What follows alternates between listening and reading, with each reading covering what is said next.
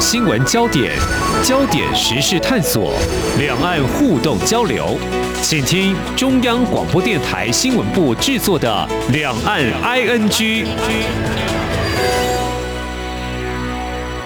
听众朋友，你好，我是黄丽杰，欢迎收听三十分钟两岸 ING 节目。我昨天到大学校园去走走，看到很多的运动休闲民众，特别是进行像球类比赛的时候，大家都脱下口罩。当然，这是因为这 Omicron 的疫情稳定控制哦。那么从三月一号开始松绑的措施了。不过，如果我们来关心一下中国大陆，最近却出现了很多地区的疫情反弹，拉高了防疫警戒。上周在节目当中，我们有关心的，像是吉林、上海、深圳跟东莞都面临确诊人数攀升，防控又升级了哦。那么，到底又采取哪些防疫的做法呢？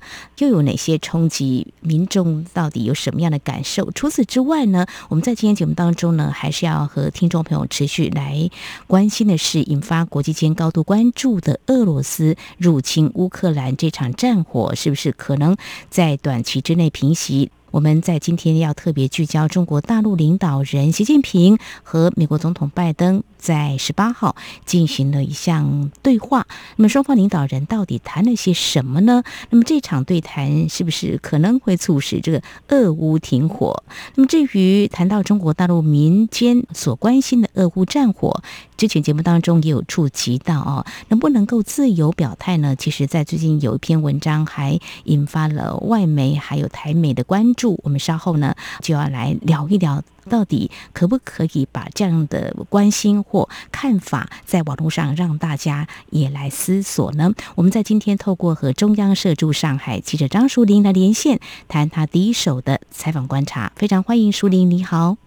啊，主持人好，各位听众朋友，大家好。嗯，刚刚有说了，上周节目当中，我们谈到上海已经拉高了防疫哦，就是要做核酸检测。不过就是提醒你可以去做核酸检测。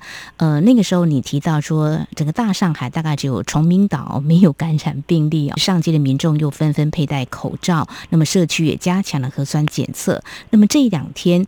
好像又有进一步的做法，那是不是因为这个确诊人数又攀升了，所以这个做法可能台湾的说法又加严了呢？嗯，是的，距离我们上一次通话哦，整个。疫情跟他防控的做法又有很大的变化，呃，我许多的朋友也都关切 人在上海的我现在是怎么样哈。那大概就是说，呃，上海本来就是如我们之前所说，它是根据啊、呃、有病例，然后就像台湾疫调，呃，确诊者、密切接触者这样子来去做公布足迹，这样子来防控方法。嗯，那后来他们就是觉得说，其实因为这个 Omicron 啊，它的隐匿性是很强的，而且有点追不过 Omicron 的感觉，就是说它很快。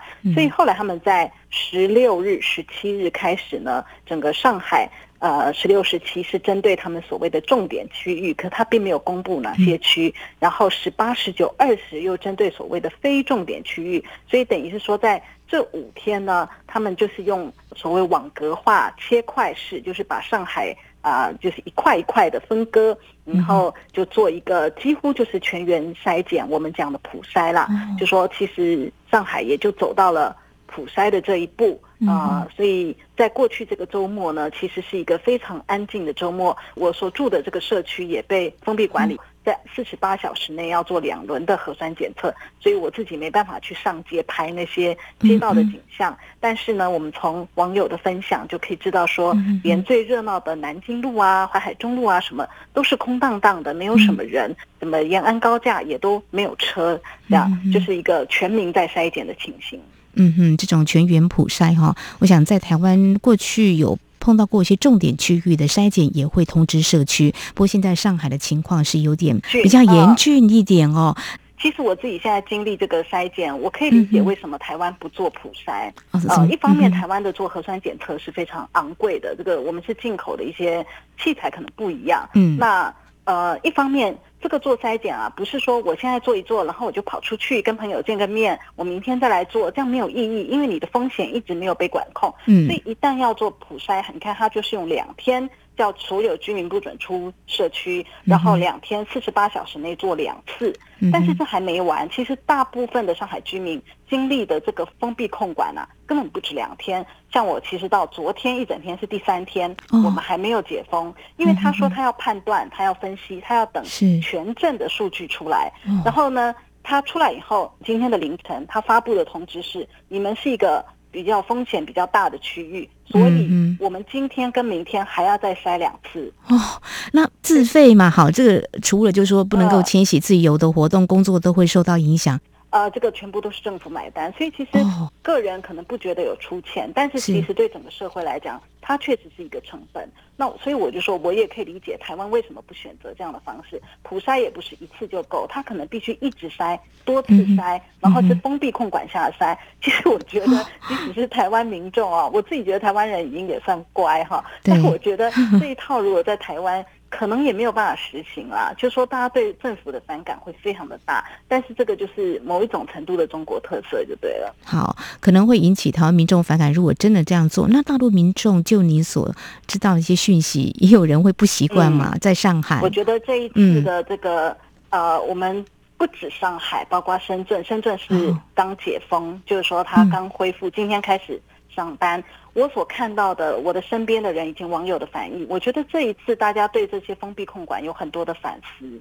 大家也许这些呃不至于升高到反抗啦，哈，不会因为这样就反抗当局。可是很多人会觉得有没有必要花那么大的民生经济的代价啊，呃，来去做这样子的防控？呃，因为主要是 Omicron 它主要是变得轻症嘛，我们从全球看到的情况是这样。那可是轻症，而且它很难防，因为它传播力很。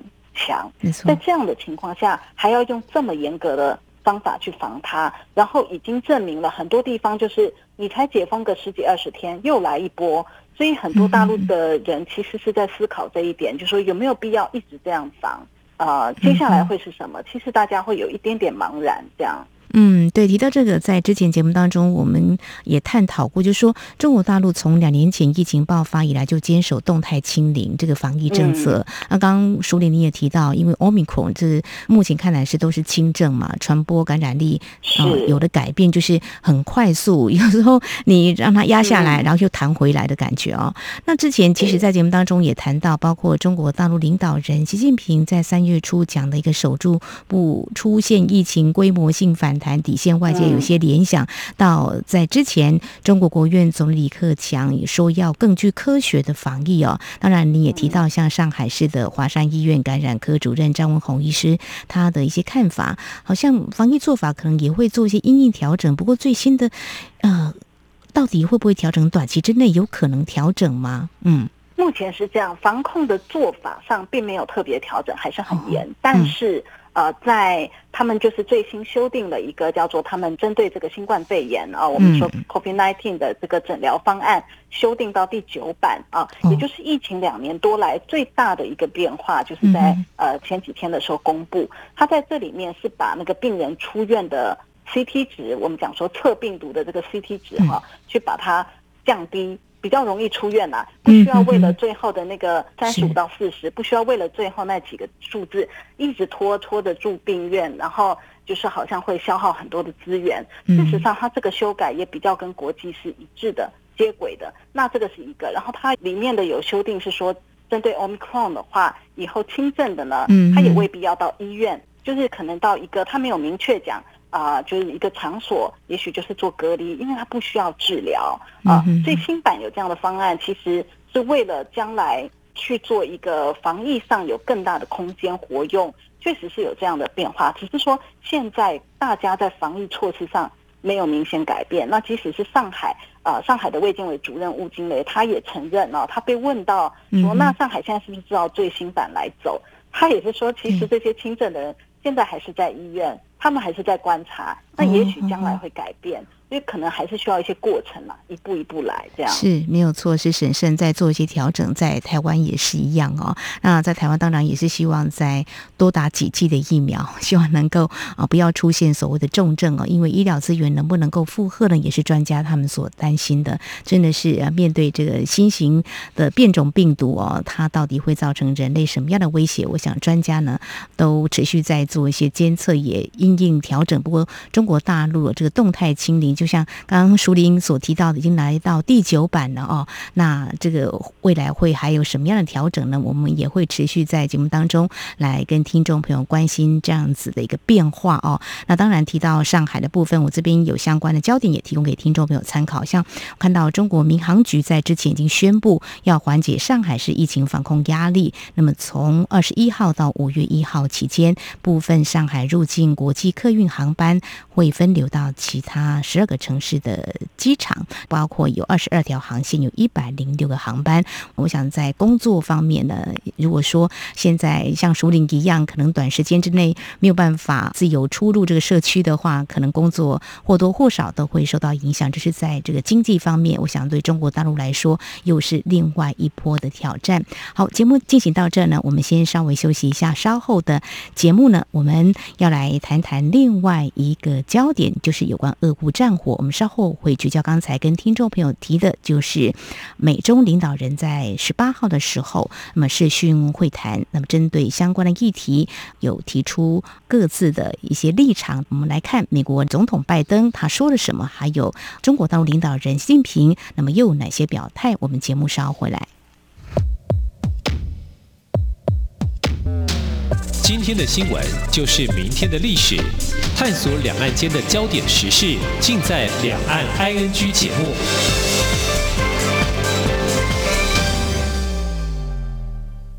大家好，我是食药署署长吴秀美。使用 COVID-19 家用检验试剂前，详阅说明书，并洗净双手裁剪。居家隔离或检疫者，裁剪结果为阳性，请联系当地卫生局或拨一九二二。其他民众裁剪为阳性，请不要搭乘大众运输，尽快到社区裁检院所检测，并携带塑胶袋密封的裁剪器材给院所人员。裁剪结果如果为阴性，请遵循防疫规范，持续自我健康管理。有政府，请安心。以上广告由行政院与机关署提供。你是中央广播电台台湾之音。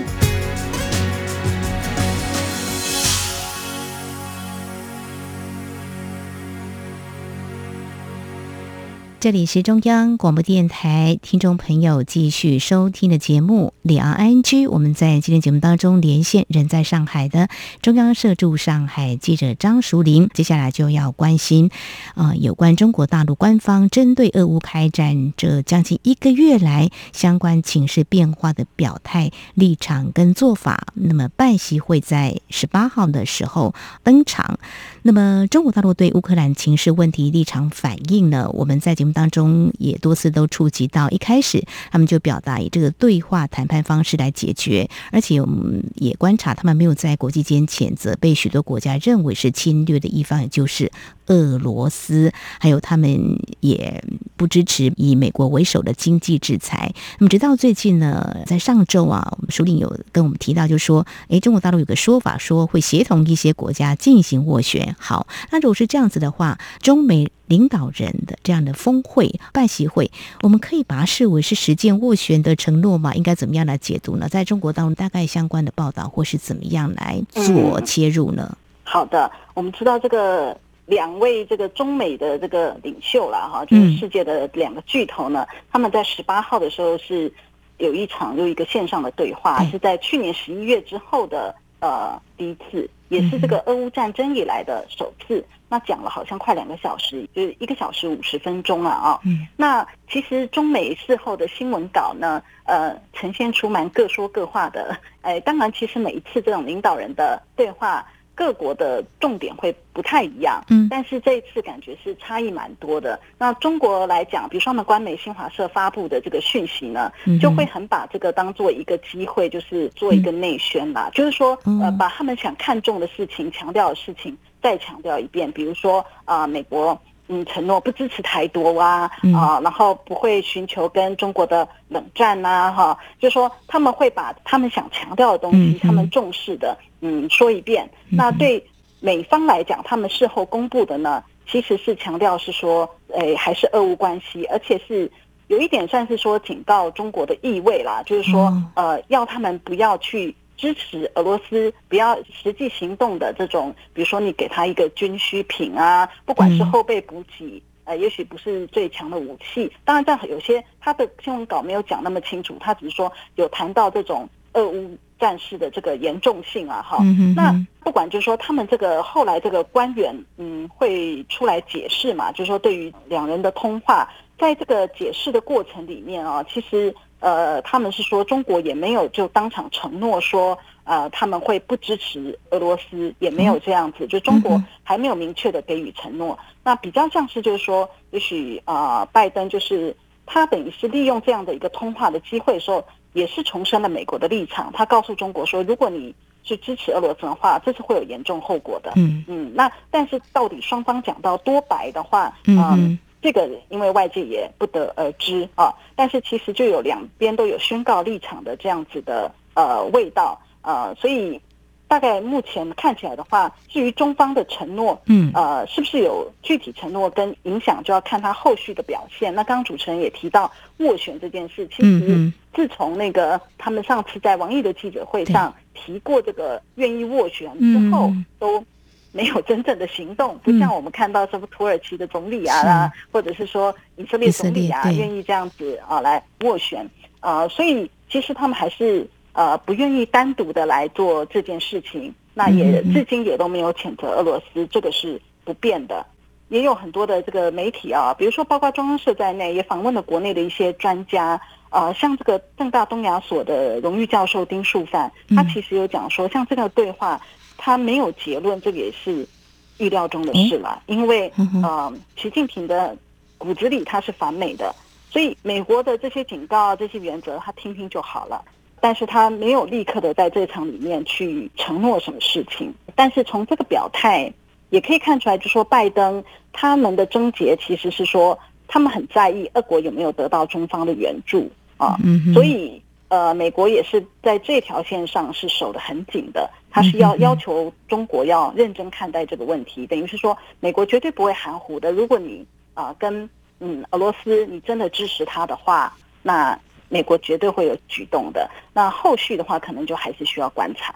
对，那么中国大陆是不是有正面回应美方所提的不要军援俄罗斯呢？我想这也是未来我们持续观察。不过在这场中美领导人会谈，其实还触及台海情势。我不晓得在中国大陆的媒体有这样的相关的报道吗？当然有 就是我记得第一时间当时已经是深夜了吧？嗯，就新华社、央视他们发的那时候是不是那么全文的稿子，比较短的，里面就是说什么呃，拜登。呃，不支持台独，就是把这个台海的问题啊，嗯、把它摆得非常的前面。嗯，其实就是说，这个是美方不是他的重点。对、呃，美方的重点是在俄乌之间，嗯、在这场通话里面。嗯、但是，呃，习近平啊、呃，就是说，他们一定是趁这个机会是要特别讲这个一个中国原则啊。那这个部分的话，就是嗯，确实这里是很强调看重这一点。但是美国他只是重申说。对台湾的政策是不变的。嗯，那你可以说，其实这一点就跟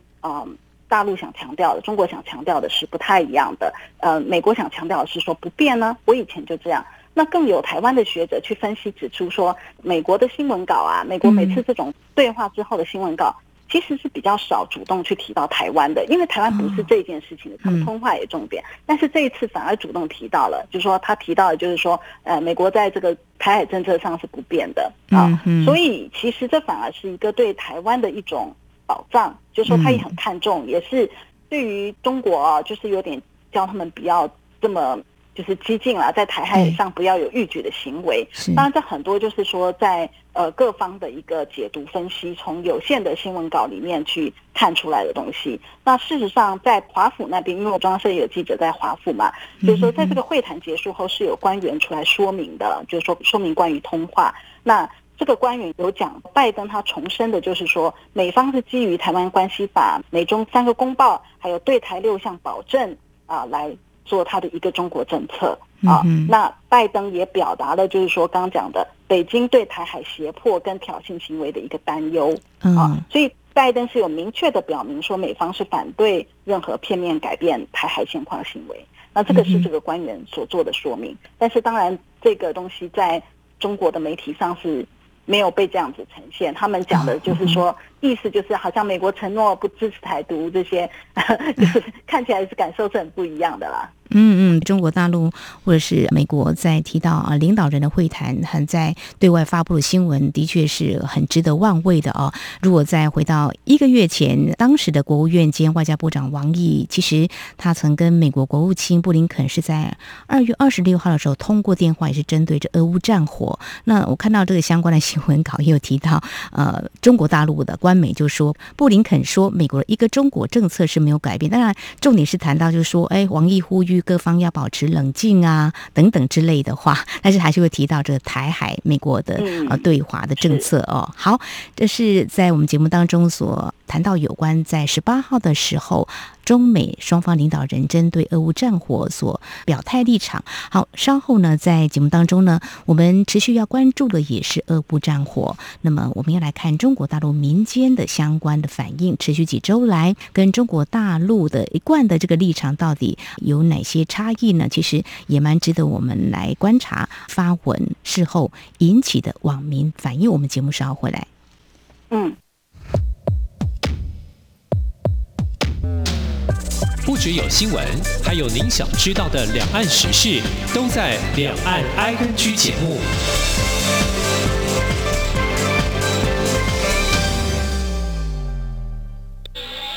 这里是中央广播电台台湾之音。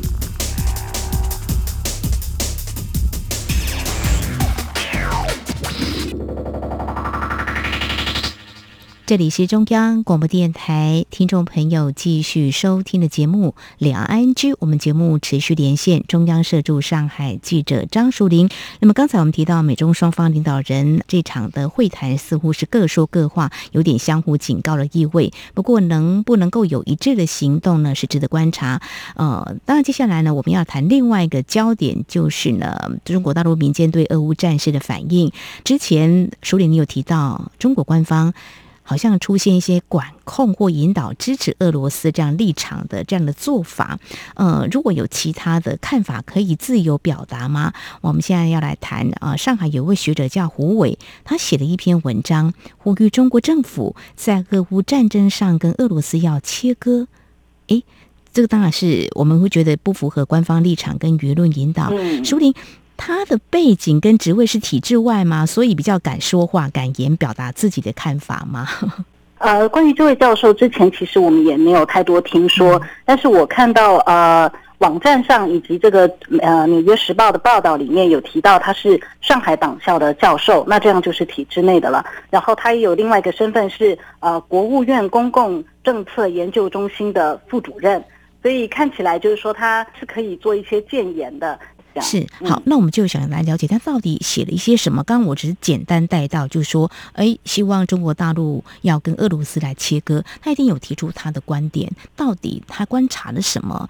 嗯，我想他应该是有看到当前中国在整个俄乌战事上的这种不表态的一种表态，哈，嗯，呃，他也感受得到说是比较亲恶的，不愿意谴责这些，所以他心急，因为他的观点是说，其实中国应该跟俄罗斯切割。因为他觉得这场战争使美国啊现在重新获得西方世界的领导权。因为我们知道，美国跟欧洲之间其实也不一定样样事情都是一致的。欧洲很多事情上，包括外交，这几年也其实想展现欧洲自己的路啊。那嗯，但是他认为，在这个就胡伟认为，这个俄乌战争呢，已经让美国又成为了一个。嗯，很有领导地位的，然后整个西方国家内部是更团结的啊，然后呃，这个北约啊也会持续的扩大，所以呢，呃，他提醒这个北京当局，这样接下来的发展可能是说，欧洲就会进一步与中国切割。其实我们知道，中国这么多年来其实是非常致力于发展跟欧洲的关系，包括以前很经营跟德国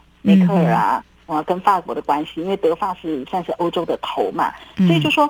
呃，中国并不愿意因为俄乌战争的事情就影响了他们跟欧洲的关系啦。所以这个胡伟也是，就是从这种种，不管是欧洲的关系，然后呢，呃，他也有提到说，在这场战争里面，如果北京还是这样子比较倾向俄罗斯的话，日本可能也会更反华。然后呢，韩国也是更进一步的倒向美国。呃，其他国家都不得不选边站啊。那、呃、我们也知道，台湾也是立场很鲜明啦。我们当然就是也是很站在就是支持乌克兰啊，跟美国这一边的。所以它里面也提到了台湾，说台湾也是加入反华大合唱。他所谓的“华”是指中国大陆啦，哈。所以他指的是说，如果中国官方再不改变立场的话，他会变得越来越孤立在这个国际形势上啊。所以他会觉得中国不能够跟俄罗斯的总统普京来绑在一起，必须。啊，切割，避免两头都不讨好这样子。哦，对，所以这位胡伟啊，这位学者他的见解跟现在中国的主流舆论真的是很大的不同哈、哦。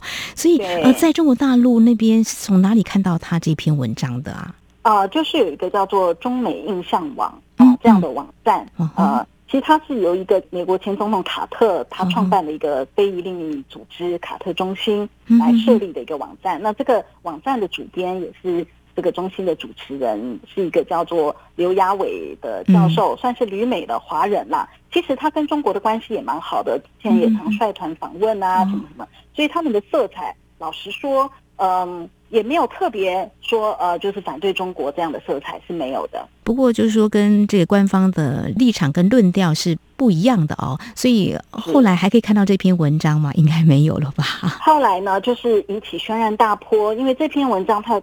呃，观点太不同了。其实我第一眼看到的时候也觉得非常的特别，嗯、觉得啊，居然在中国可以有学者，你说网民就算了，嗯、竟然可以有学者这样的主张，在当下的气氛是觉得很特别。那一看想说中美印象网，也许是因为它毕竟是有点境外的啊、呃，就觉得可以。嗯，那后来才知道，就是非常多的中国的网友啊。呃，其实就是很民族主义情绪，那包括就我们之前提到，这也是有官方引导的结果，所以很多人就批评，觉得呃讲难听一点，就觉得胡伟你你是对美国下跪啊，哈，你就没有骨气啊。然后因为之前的论调比较是偏俄国的嘛，那包括就算中国官方不明讲，事实上对于俄罗斯的支持的言论，在微博这些是比较不会被删啊，哈，就是只要你不讲的太过分的话，都是可以被容许的，所以。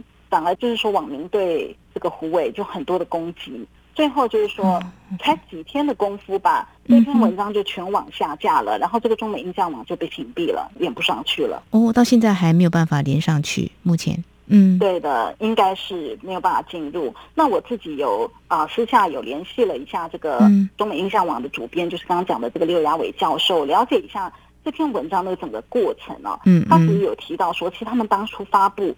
你没有想到会有这么严重的后果。那为什么这个文章会在他的网站发布呢？他只是说，胡卫教授是真的很希望他的观点能够被当局看到啊。我想他不是哗众取宠、标新立异，只是为了呃言论上有人注意就故意标新立异，不是这样。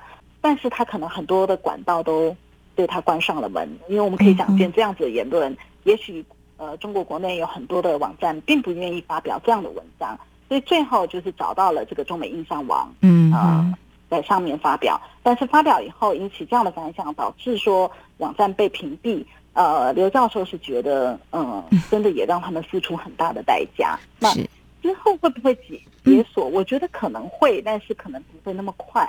嗯哼，好，我们持续来关心哦这样的发展。如果相较在台湾，其实我们现在看到这个俄乌战事，在台湾的媒体，即便你有啊、不一样的立场，但是多元的观点跟声音，在台湾都可以看到哈。那通常我们都是尊重你的观点跟看法的啊。但中国大陆的处理方式呢，毕竟还是不一样的。好，我们谢谢中央社驻上海记者张淑玲今天带给我们中国大陆民众关心俄乌战事民间的一些反应。应哦，还激起这个民族情绪哈，还有中美领导人日前会谈所触及到俄乌战火、台海情势，那么也有谈到，同时也关心啊，中国大陆最近部分省市疫情反弹、防疫调整做法的第一手采访观察，非常谢谢舒玲，谢谢你，谢谢。